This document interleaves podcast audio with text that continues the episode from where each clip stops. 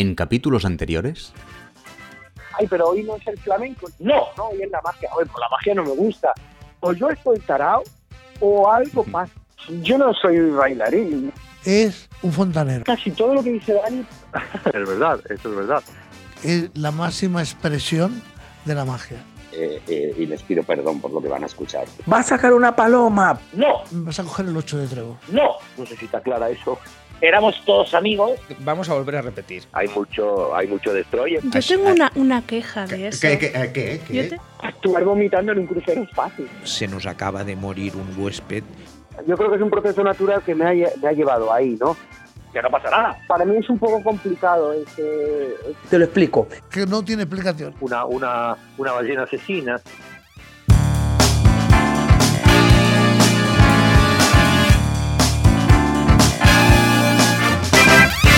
Mi nombre es Jordi Quimera y abrimos la Cámara de los Secretos para no hablar de magia.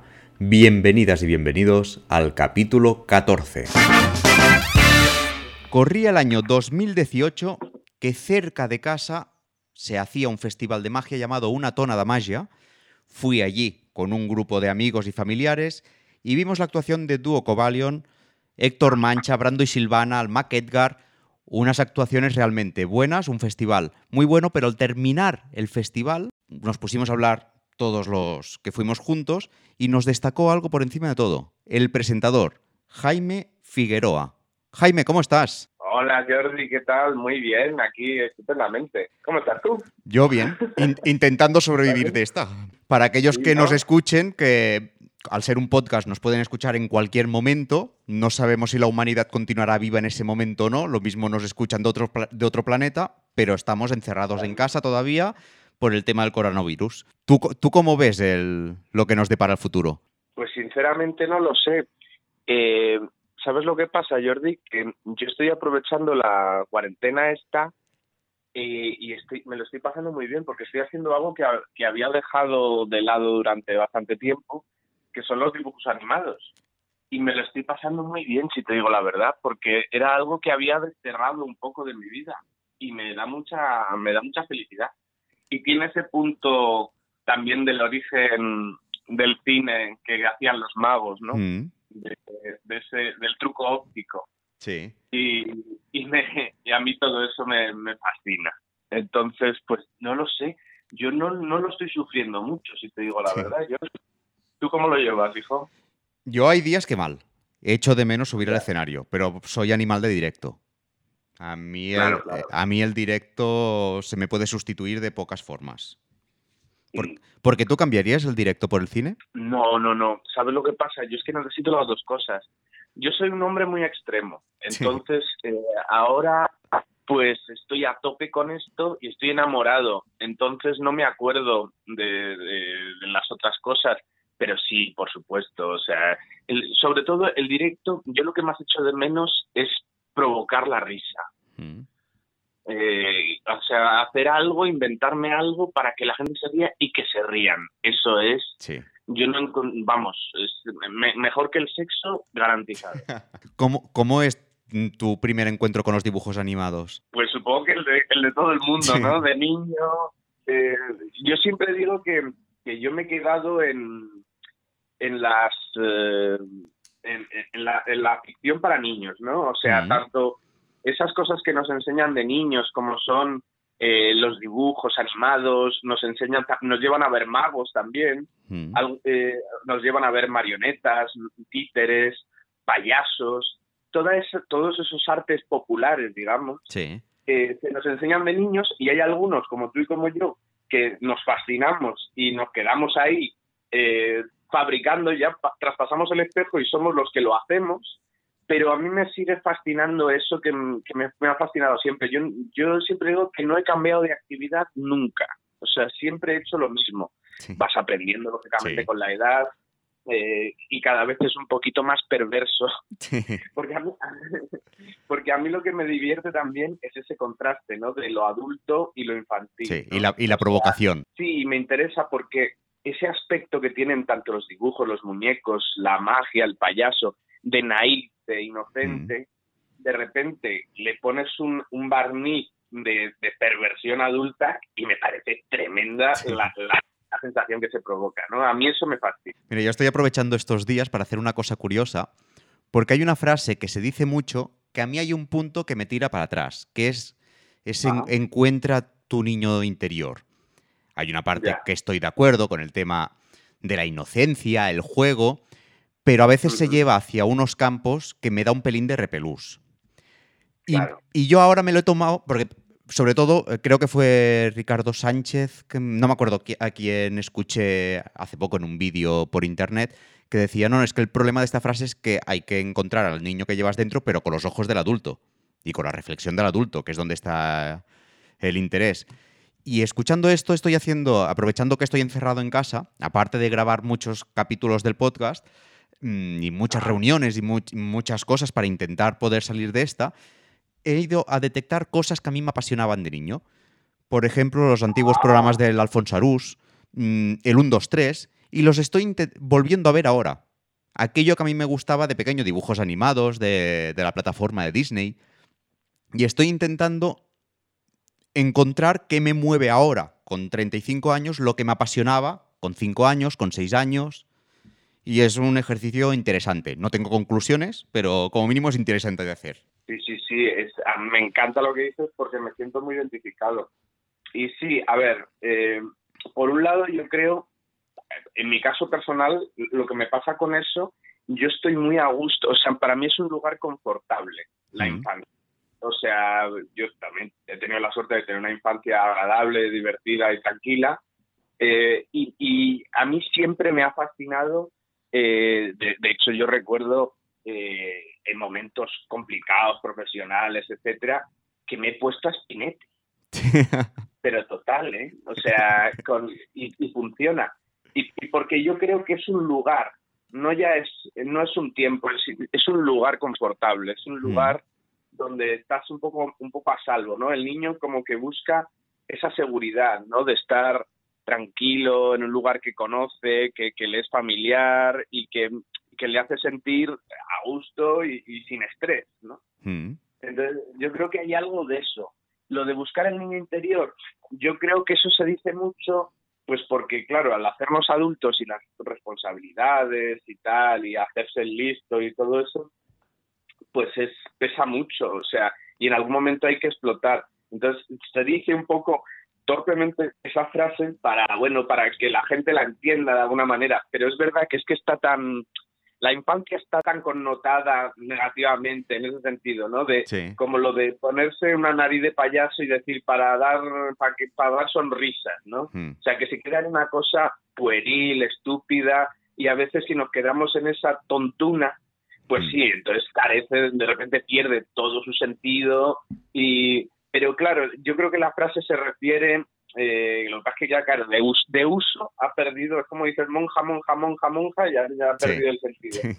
Eh, pero el, pero yo creo que se refiere un poco a eso, ¿no? A, a, a la búsqueda de- del juego, del no prejuicio, ¿no? O sea, que el, que el niño juega un poco como más limpio, ¿no? O sea, mira Sí. las cosas con un poco más de carácter lúdico, ¿no? O el niño, bueno, esa imagen de niño que tenemos, o ese ideal que, que, que querríamos usar, ¿no? Que querríamos acceder de vez en cuando para no volvernos locos, ¿no? O sea, esa, esa cosa de poder jugar un poco, de estar tranquilos, de, de imaginar, bueno, que esto es una cosa pero también es otra. Eh, pero sí, entiendo que, que te exaspere un poco esa, esa frase porque a mí también, o sea, y ya te digo... Bueno, eh, a, a veces no es tanto la frase, sino la utilización, que es lo que decías, la utilización vacía. Cuando se dicen frases de forma automática, sin mirar el contenido que hay dentro, pues se quedan Sí. palabras vacías. Sí, es verdad, es verdad. Sí, eso da, da mucha rabia. ¿Y sabes lo que pasa? Que los magos estamos un poco acostumbrados a eso, y un poco escamados de esa, de esa frase, porque claro, como la magia se asocia a la infancia, pues Mm. se usa mucho. Sí. Pero claro, a mí me pasa igual en todo, porque cuando hago, cuando hago payaso, también. O sea, hay que bien, los niños se reirán mucho. Y yo no pienso en los niños cuando hago payaso. Eh, o los dibujos animados, qué bien, pues para que mis niños lo vean. Entonces, claro, llega un momento que ya, bueno, aceptas y dices, bueno, pero ya está, no pasa nada. Pero sí, sí, te entiendo perfectamente, yo la verdad, me identifico con lo que Para ti, ¿qué empezó antes? ¿La magia, el humor, la pasión por los dibujos. De hecho, creo que es que es lo mismo todo. Eh, es cierto, a ver si somos un poquito más concretos, yo llevo dibujando, haciendo magia y haciendo el idiota mm, desde que me acuerdo. Sí. Pero, pero sí es verdad que la, que la magia es muy contundente porque y es buena profe de muchas otras Mm. cosas. Porque mm, la magia, a lo mejor el dibujo, pues bueno, tú dibujas, un, un niño dibuja y, ay, qué, pues qué bien dibuja este niño, o este niño dibuja peor, o tal, pero un poco se queda, se queda un poco ahí. Lo de ser el, y hacer idioteces, pues parece que también, ¿no? Me refiero en un mundo más amateur de niño, no de jugar, ¿no? Pero la magia es cierto que llama la atención a los demás y eso lo que hace es que aporta un input de, de, de- seguir en eso, ¿no? Porque eso sí que causa un, un impacto fuerte, ¿no? En la gente y dice, uy, es, es mago, ¿no? Y es muy concreto, es algo muy raro, ¿no? O sea, no, no es algo tan normal. Entonces sí que sí que los demás te lo aprueban mucho y eso hace que se haga que se haga un montón. Yo estudié Bellas Artes y audiovisuales Mm. y siempre he hecho magia y estaba en la, en la universidad de estos magos pesados, ya no Sí. lo hago hace años, pero de esto de hacer magia todo el rato, ¿no? Sí. Y entonces yo me acuerdo que mi madre me dijo, tú tienes que buscarte un trabajo, ganar algo de dinero, saber esto que dicen las madres, ¿no? De, Sí. de buscarte la vida un poco. Y yo, bueno, y me metí en un catering de estos de bodas, Sí. un, a mí me pareció un horror eso, a mí no me gustó nada. Y se me caían las cosas, o sea, no, no, no lo veía. Allí nació el personaje cómico, ¿no? Sí, bueno, pero nada cómico, pero sí, sí, pero sí, con un poquito de perspectiva sí que lo es. Y, y de repente pensé yo, esto me pagan un, dos duros, me voy al quinto, al quinto viento a, a hacer esto. Y dije, coño, pero si yo, si yo, si yo sé hacer juegos de magia. Y entonces me busqué cosas, me acuerdo en una discoteca que había en, en la facultad que llevaba un amigo mío de estos que, que son, que lo mueven todo y que son relaciones de no sé qué, ah, pues yo te meto aquí tal. Y ahí empecé mis primeros bolitos y, y la verdad es que fue una profesión que yo le tengo que agradecer para empezar a, a, a Juan Tamariz por, por decirnos o explicarnos que existía una profesión y que, y que ya tenía de, de copiarle y copiarle, ya la tenía sin saberlo. Mm. Y a Rafa Picola, mi maestro de niño, también por, por eso, por, por, por afianzar la, el oficio. ¿no? Es que no diría ni mi profesión, el oficio. Mm. Sí, sí. Entonces ahí, ahí empezó. Y luego la comedia eh, vino ya después, de- al final de la universidad empecé a... mm, porque ahí, ahí me da un poco de miedo no ser gracioso. Yo no, yo no he sido el más gracioso, la verdad. Mm. Mi gracia y tal, pero no, no me veía yo muy gracioso. Y luego descubrir que se reía la gente de, de- de puro intentarlo, intentarlo, a mí eso ya me enamoró sobremanera. Entonces, para mí el humor, ya sea magia, marionetas, eh, dibujos, eh, cine, lo que sea, para mí el humor es, es la piedra angular de todo. Me siento muy identificado porque cuando empecé en magia, claro, me daba mucho pudor mm, el humor. Mm, Mm. Y claro, al final hacer un juego de magia, depende de lo que hagas, al inicio puede ser relativamente fácil. Luego te das cuenta que lo más fácil no es siempre realmente fácil. Pero al inicio da esa sensación. Y claro, aquella sensación de subir al escenario y que la gente empiece a reír, mm, a mí me lo desmontó todo. Supongo que te pasó algo parecido. Sí, sí, total. Y es que aparte, la magia es buena profe de comedia, porque como no va de eso, aunque sí va de eso, pero no, no es la, no es la cosa fundamental, la, la risa, ¿no? Pero aparece. O sea, aunque no tengas maldita la gracia, Mm, solo por el hecho de, de decir que eres mago y que vas a hacer un milagro. sí. y que coja una carta uno y que saque el otro y tira de aquí, coge de allá y busca, examina aquí, eso ya es cómico. Entonces, eh, se aprende comedia con epidural, porque tú ves a los, tú ves a los cómicos eh, puros, ¿no? Pues el- sobre todo ahora lo que más, el, el stand-up y lo que hace la gente aquí, el monólogo, claro, ellos, el público es consciente de que pretenden hacer reír y ellos tienen la primerísima intención de hacer reír. Entonces, claro, si no, si no surge esa chispa, es el horror. O sea, es, es como para pegarse un tiro. sí. Pero, pero con la magia se va entendiendo reglas de humor un poco de soslayo, tangencialmente. Entonces es buena profe la magia, muy buena profe de comedia. Hablaba hace un tiempo con, con Marín no me acuerdo si fue el tercer o cuarto capítulo, que le pregunté, ¿en tus espectáculos el objetivo es que rían a que se sorprendan? Y su respuesta fue, prefiero que rían a que aplaudan.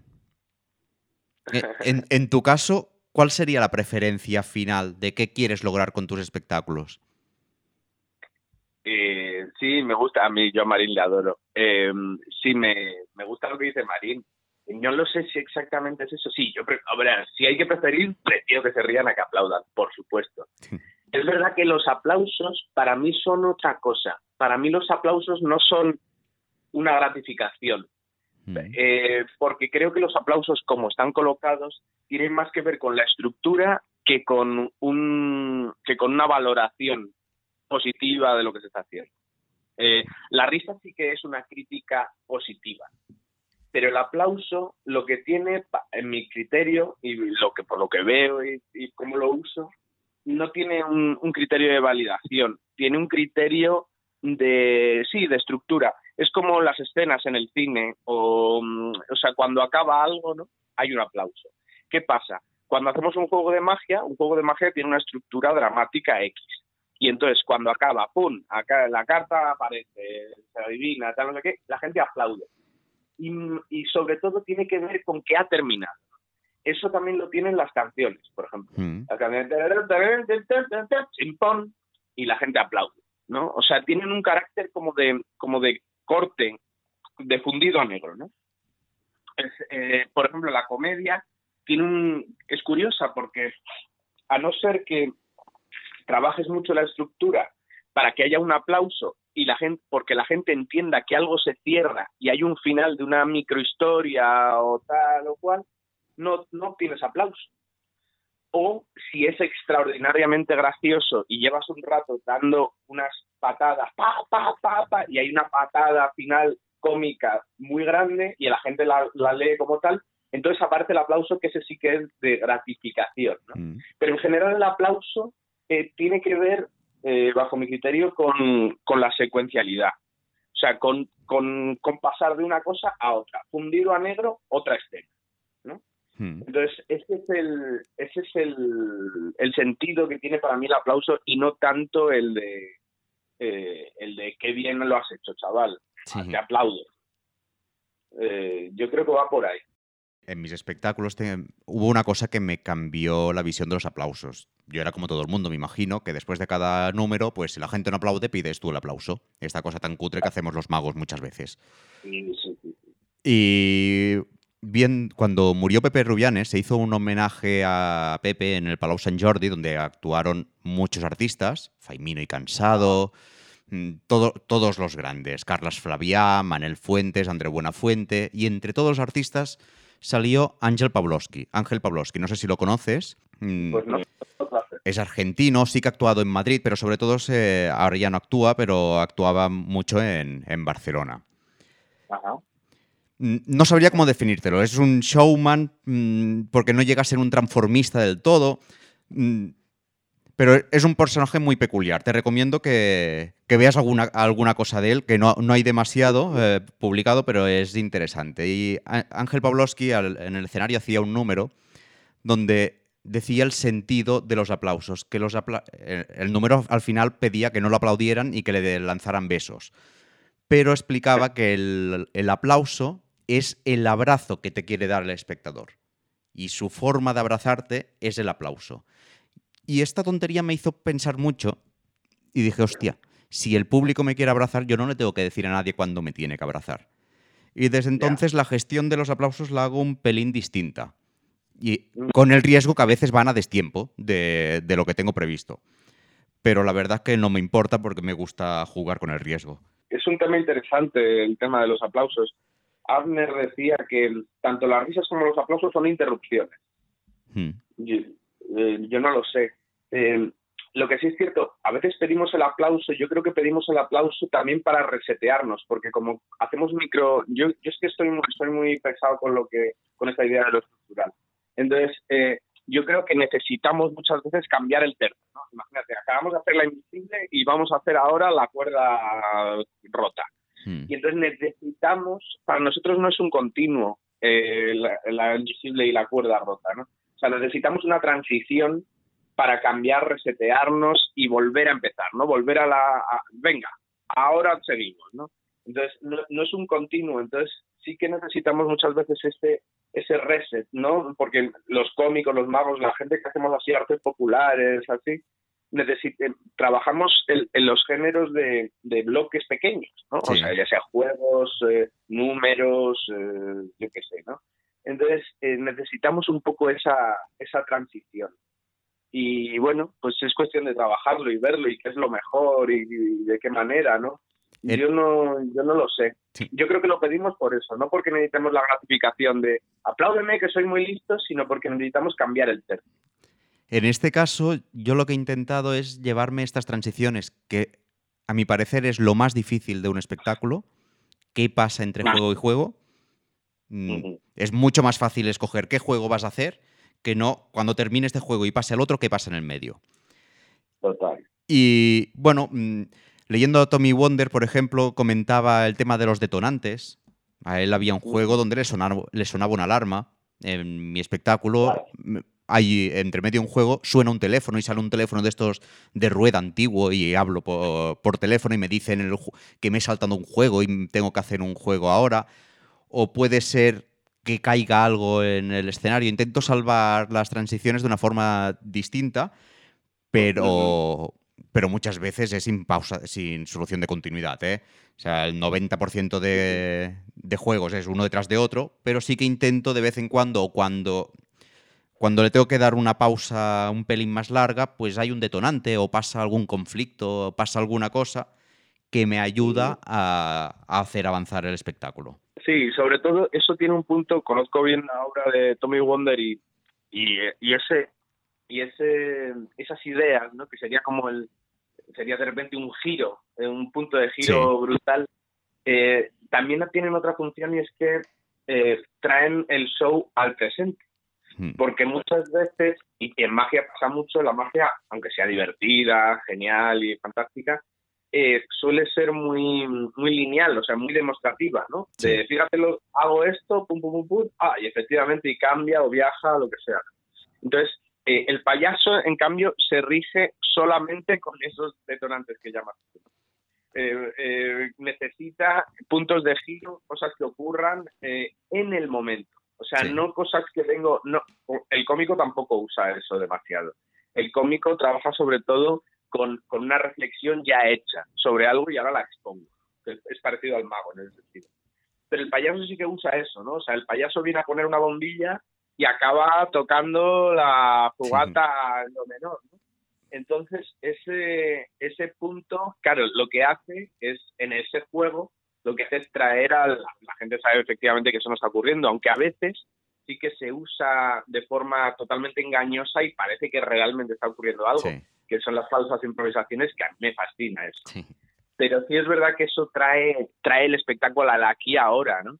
Eh, otras cosas las que, que, son, que es muy bueno para la magia por, por, el contraste, por lo demostrativo que es de repente, por eso es bueno también que de repente un espectador se llama Carlos y le, y le llamas Carlos y eso también está trayendo el show a ese momento, en ese instante.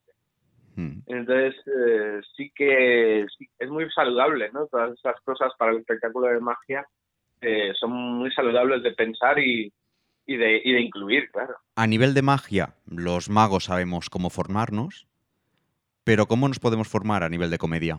Yo tengo la suerte de que mi padre es, eh, es un, bueno, él es ingeniero industrial, nada que ver con nosotros, pero es un fascinado, o sea, es un, es un, es un gran conocedor del arte en general y, y él sabe mucho de pintura, de música, de cine, etcétera.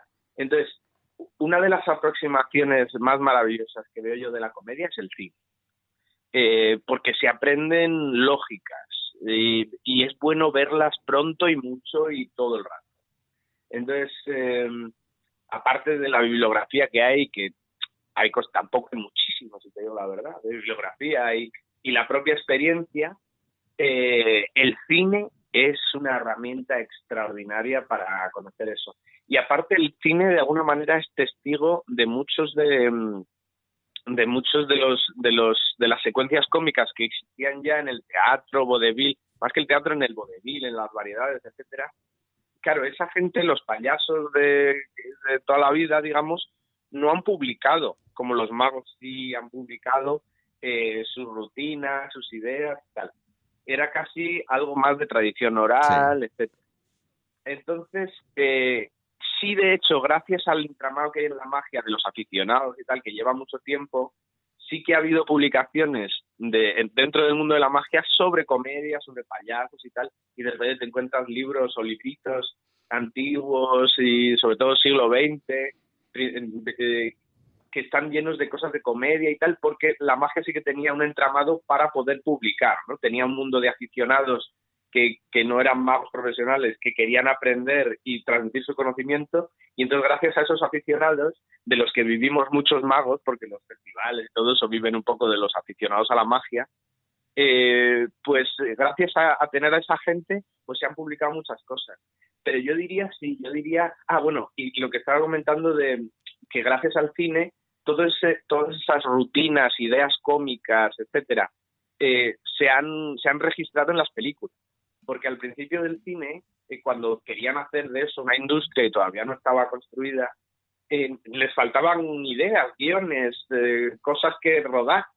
Entonces lo que hacían muchas veces era coger a los payasos y a los cómicos y grabar las cosas que ya tenían. Entonces, antes de que él se, sofisticara el tema del guion y de la narrativa, se, se tiraba de esto que ya estaba hecho. Y entonces ese es el registro que tenemos.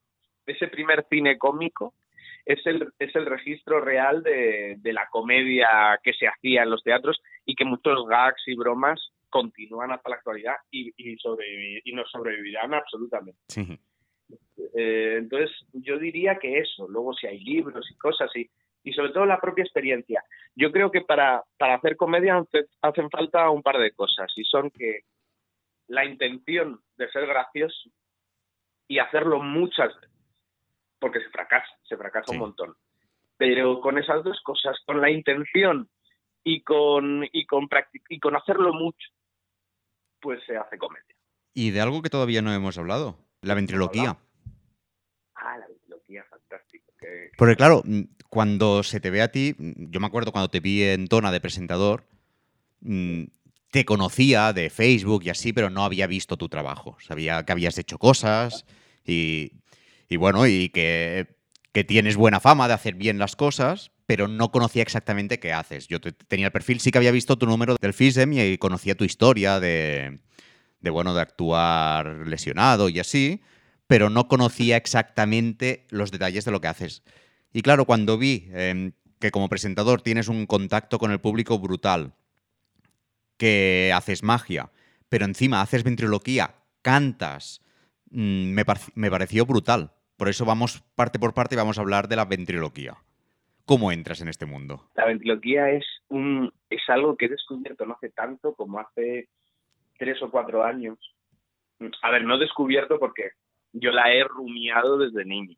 Mm. Pero, pero de ponerte a hacerla y decir, venga, vamos a hacer ventriloquía, sí habrá sido de esos tres o cuatro años y, y la verdad que me, me, cambió un poco la, la percepción, o sea, me dio una herramienta que yo no sabía que iba, que era tan potente, o sea, no, no lo advertía, me divertía y tal, pero no, no advertía eh, la potencialidad que tiene eso sí. y lo poco explotaba que es.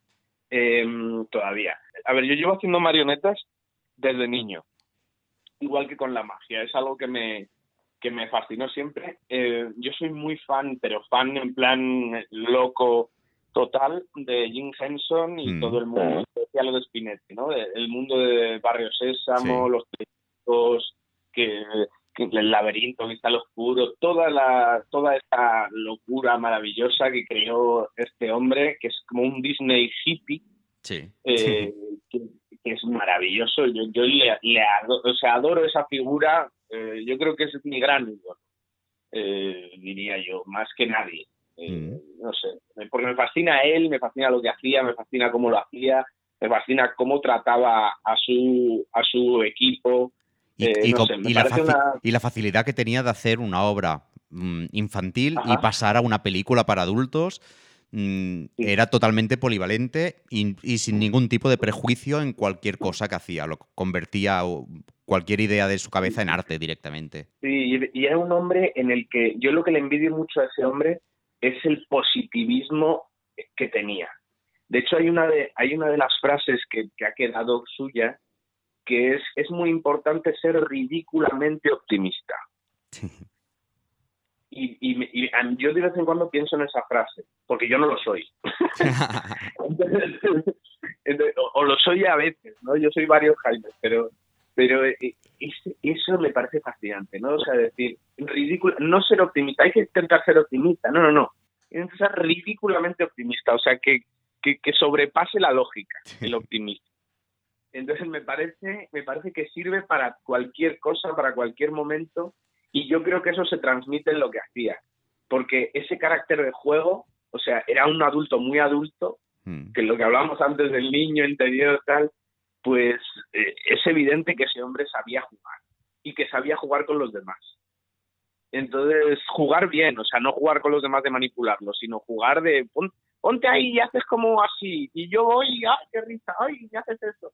¿Sabes? O sea, como que tenía un tenía una capacidad de, de juego eh, que yo, vamos, me, me, me- me maravilla y me, Sí. me abruma, y me abruma.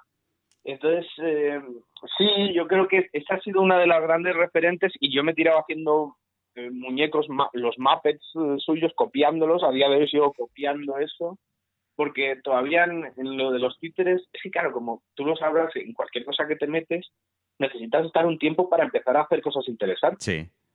Entonces, eh, yo por ahora en eso todavía no, no, he, no he hecho grandes cosas interesantes, o sea, que, me, que a mí me parezcan genuinas, ¿no? O sea, por ahora es todo un poco, eh, mm, son modelos que existían, es, es revisión de esos modelos, de algunas cosas. Lo más interesante a nivel de títeres que, que hago ahora son los títeres más minimal, que son cosas en las que casi no hay títere, ¿no? Sí. Que, que el títere es un objeto. Eso es, eso es casi lo más interesante, aunque ya se ha hecho y tal, pero eso es casi lo más, eh, lo más interesante, porque lo del el Muppet tal cual, eso ya está muy, muy hecho, ya está, ya es un tipo de muñeco que ha institucionalizado ese hombre y que lo vemos en televisión, en la ventriloquía, en muchos sitios, y eso, bueno, es algo que ya, ya está fabricado, ¿no? Pero aunque esté sí. hecho, mm, le diste un par de usos, al menos la vez que te vi yo, muy interesantes. Se me han quedado grabadas do- dos rutinas, Ajá. una con la mano y la otra con un muñeco un pelín más grande, em, que eran muy interesantes. Pues fíjate, curiosamente, la gente se queda más con el otro que no has dicho tú, que es el, un trocito de papel de periódico, que me, que me pide un besito todo el rato. Sí, me, ac- me acuerdo, este no se me quedó tan grabado, pero ahora- que lo comentas... me- Fíjate, pero, pero fíjate, no me interesa, me interesa, tú eres un hombre más plástico. Sí. Sí, no sé, a ver, em, siempre eh, como, como la ventriloquía tiene una, un fuerte simbolismo y, un, y, eh, es, es ahí se puede ser más conceptual, ¿no? O sea, eh, los Muppets no son tan conceptuales, son como muñecos que, pero que son eh, bichos que viven en el mundo real, ¿no? O sea, y que son, tienen sus cosas, pero son como así, unos una rana y otros tal. No son muñecos realmente, son una rana, un oso, Mm. una estos sí son muñecos, ¿no? Y, y la ventriloquía tiene una cosa interesante y es que los muñecos suelen ser autoconscientes de, de su naturaleza, sí. de lo ¿no? Entonces, eso, eso le da un punto conceptual. Eh, la ventriloquía lo que tiene también es un punto reflexivo, ¿no? En el espectador, tú cuando ves a alguien haciendo ventriloquía, de alguna manera todo el rato estás, aunque te dicen tus ojos y tus oídos que no, tú rato estás pensando, solo lo hace un tío, esto en realidad lo está manejando el otro. Entonces estás continuamente pensando en el cómo, ¿no? Mm. Entonces eso le da un punto reflexivo a la, a la ventriloquía que es muy que es muy perverso y, y muy interesante, ¿no? Eh, entonces sí, bueno, lo de la mano pues era una broma, es una broma, era una canción, eh, una canción típica de historia de amor Disney. Lo que pasa es que con, con mi mano derecha, ¿no? Entonces Sí. era una parodia, una parodia de la masturbación, de alguna manera, ¿no? Y de la soledad. Siempre la, siempre la soledad está. Con el ventrílocuo, de alguna manera, el tema de la soledad, quieras o no, está. Porque al final es un tío hablando consigo mismo y es, eh, es un solitario, así a nivel conceptual. ¿no? Mm. Entonces, las cosas que vayan en ese, en ese sentido, pues son potentes, creo. Eh, sí, yo creo que sí. Has hablado de tu gran referente. ¿Qué referentes más tendrías? De, de ventriloquía. En general, Ah, en de- general. dentro de la magia, fuera, en el humor, en el cine, en los libros. Porque al final mm, hay una parte como artistas que somos reflejo de nuestros referentes. Por muy personales que seamos, mm, al, al final somos un embudo que vamos consumiendo diferentes informaciones y generamos aquello que a nosotros nos gusta. Entonces, ¿qué es, ¿cuáles son estas gotitas que han generado a Jaime Figueroa? Yo diría que, que ni siquiera somos, o sea, es, solo somos eso, o sea, solo somos testigos de otra cosa. Eh, yo creo que sí. Y la creatividad es juntar cosas. Eh, sí, a ver, referentes. Pues eh, ya que he dicho a Jim Henson, este sería el básico. Luego mi adolescencia está absolutamente marcada por Woody Allen. Mm. Eh, fascinación absoluta por ese hombre, por su capacidad de escritura, mm, su, su certera visión de la narrativa, eh, de la, eh, porque además Woody Allen tiene una cosa fantástica y es que también él es testigo, volvemos, o sea, los referentes de Woody Allen, Sí. que, que serían pues el cine cómico de los años 30, 40, 50, Mm. ¿no? Que, que ese, ese cine clásico cómico, eh, pues eh, Buster Keaton, Chaplin incluso, Howard Hawks, eh, toda esa gente que hacía un cine, un cine cómico muy, muy ordenado, Sí. muy, muy, muy ordenado, muy, muy preciso, que, que iba de aquí a allá y que los que inventaron, diría los que inventaron la comedia romántica. Eh, que serían, bajo mi criterio, eh, Buster Keaton. Eh, la comedia romántica me refiero a esta comedia en la que chico conoce chica Sí. y hay problemas o se llevan mal, eh, tienen, se meten en la de Dios es Cristo y luego al final acaban queriéndose. Sí. Estamos Eh, hablando de la primera época de Chaplin, Buster Keaton, Sí. este tipo de cine. Sí. Sí, y incluso diría más aún, más que, más que Chaplin, que en, ese, en torno a la comedia romántica me refiero, diría más aún Buster Keaton. Era como, Sí. para mí fue más fundador de ese género. Yo es que, yo es que mi, mi película preferida de, de Chaplin es Luces en la ciudad, que es justamente esto. preciosa. Pero en Luces de la Ciudad, ella, aunque es maravillosa, y yo lloro, yo lloro Sí. siempre. Al final, cuando Chaplin se, se muerde el, el dedito y, y ella le reconoce, Yo no, yo pero porque disimula. Disimula. Sí. A mí es que me, a mí, yo si me, si me hacen llorar y, y, y consigo tocar esto, yo prefiero llorar, me encanta. Sí. pero esa pero ahí ella eh, no tiene un carácter tan activo como la mujer de comedia romántica que yo digo Mm. porque en Luces de la Ciudad la, la ciega es un poquito más eh, pasiva un- él él es, él es ella es motor casi más que Sí. de- para Chaplin no Eh, eh, ahí no- eh, me refiero a, a, a lo que llamaron en Hollywood la scribble comedy Mm. esta comedia de, de enredo. Eh, por ejemplo, el, el- el número de la, de la mano que dices tú, el de la canción, Sí. el de que me enamoro de mi mano, tiene ese punto, ese personaje, yo quería que tuviera ese punto de esa mujer eh, activa que te lleva para un lado, que te lleva para otro, que, que, te, que te vuelve loco, ¿no? Mm. Eh, y, que, y que hay problemas y que te llevas mal, pero al final te quieres, ¿no? Es como intenté hacer en esa canción un resumen de una peli de esas, Sí. ¿no? pelis como La fiera de mi niña, con Catherine Hepburn sería como el como el estandarte o el, el modelo base de ese tipo de mujer, ¿no? que, que ha creado un género. Eh, y, y Lubitsch también, Ernst Lubitsch, eh, el, el judío alemán que hizo en Hollywood maravillas, ese también es uno que cogiendo la, cosas como la opereta y cosas así de, de amor y lujo y, y de, de condesas que se enamoran de, de teniente, eh, también tienen ese, ese cariz, ¿no? Y entonces a mí eso, a mí eso me, para mí es otro gran referente eh, a muchos niveles, de estru- estructural y de, bueno, y, de, y de ideas y de gags y, y de cosas así. Eh, pesado. Joder, es que a mí me das carrete, más. Eh, Iba- iba- iba- íbamos, íbamos por Woody Allen y de aquí nos hemos ido a Buster Keaton. Claro, Claro, eh, es claro, es que también tocas temas que a mí me gustan y entonces no me atrevo a cortarte. Porque me lo estoy pasando bien. Claro, por ejemplo, para Woody Allen también le gustan mucho los hermanos Marx. Mm, Que los hermanos Marx, por ejemplo, en relación a la comedia romántica, tienen ese punto de como de troupe de circo Sí. o, o- o casi de, de comedia del arte en las que estaban los graciosos, los tanis, los payasos, los cara blancas, no sé qué, y luego estaba la pareja de enamorados que era como algo casi que se podía extraer. Sí. La- a mí lo que me interesa de la comedia romántica es que están más integrados los enamorados. O sea, no es no son tanto una, una cosa más de la película, ¿no? Eso lo puedes ver mucho en el cine de animación. Sobre todo, no ahora tanto, que hacen cosas más diferentes, pero hace 20 años, 30 años, estaban los aunque la película fuera de no sé qué, había dos enamorados por ahí. Sí. Es como la estructura de la comedia del arte, ¿no? De alguna manera, de los arquetipos estos que usan ellos. Eh, pero sí, los hermanos más, que mi, que mi padre me los ha puesto desde niño y, Sí. y me han fascinado siempre. Eh, cosas así. Mucho viene del cine. Jerry Lewis, Jack Tati, el, Mm. el cine cómico me siempre me encanta. No me ha matado nunca el inspector Clouseau. Fíjate, ¿No? el, el Peter Sellers. No. Ese es uno que gusta a todo el mundo y que a mí, pues bueno, sí, hay cosas que me gustan, A- pero a- pero a mí Peter Sellers me gusta mucho, pero como Inspector Clouseau.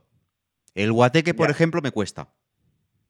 claro. Y alguna de, y alguna de la Pantera Rosa también me cuesta. Pero hay dos o tres que están en el medio, justamente, entre de las dos etapas que, que tuvo. Diría que la última de una etapa y la primera de la otra, que pasaron unos nueve años entre medio, esas dos películas me parecen geniales. Las otras son más normalitas. Sí, sí. Es el Blake Edwards este, ¿no? Sí. Que- El, ma- el- el- el marido de la Mary Poppins. Sí, qué suerte.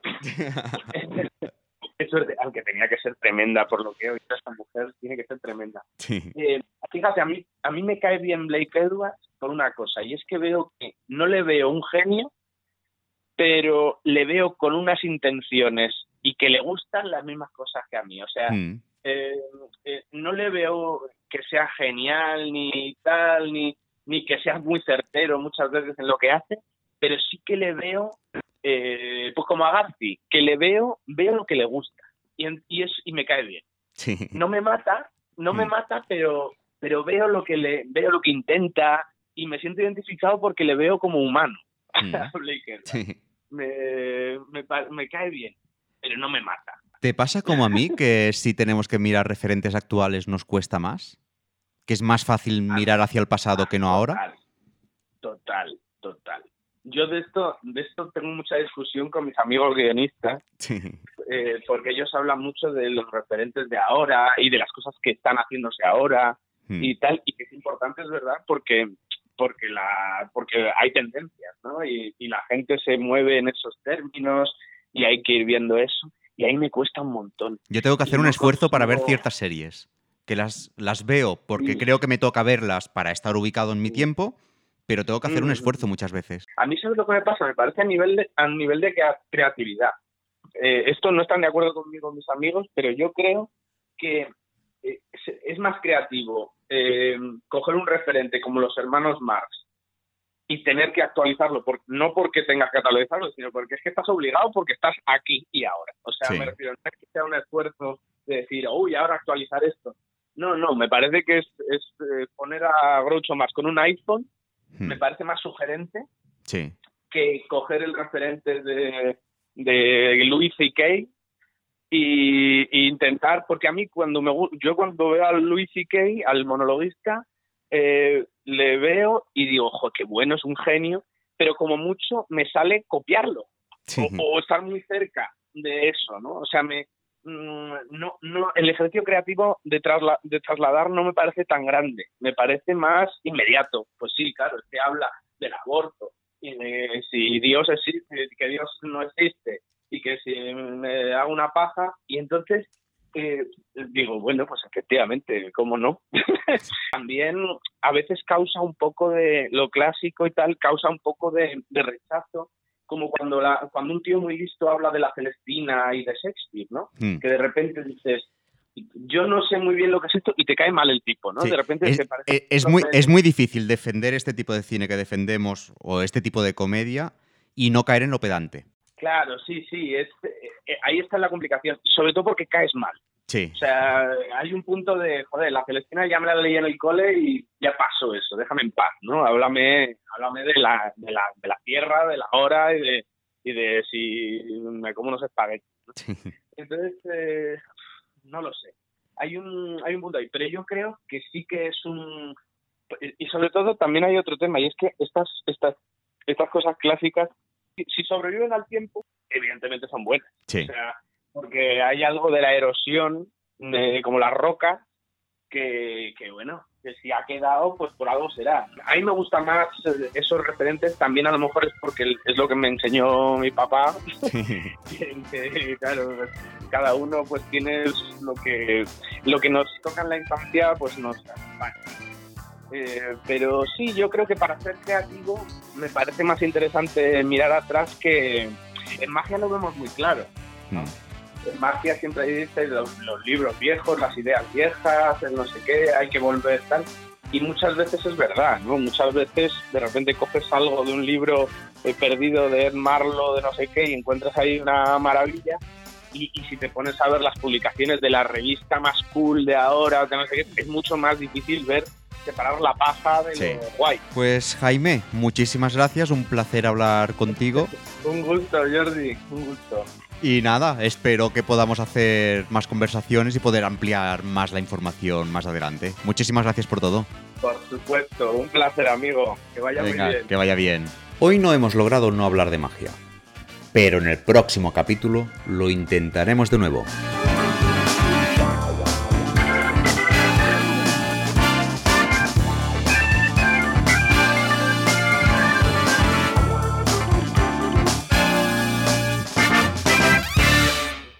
¿Cómo lo ha hecho?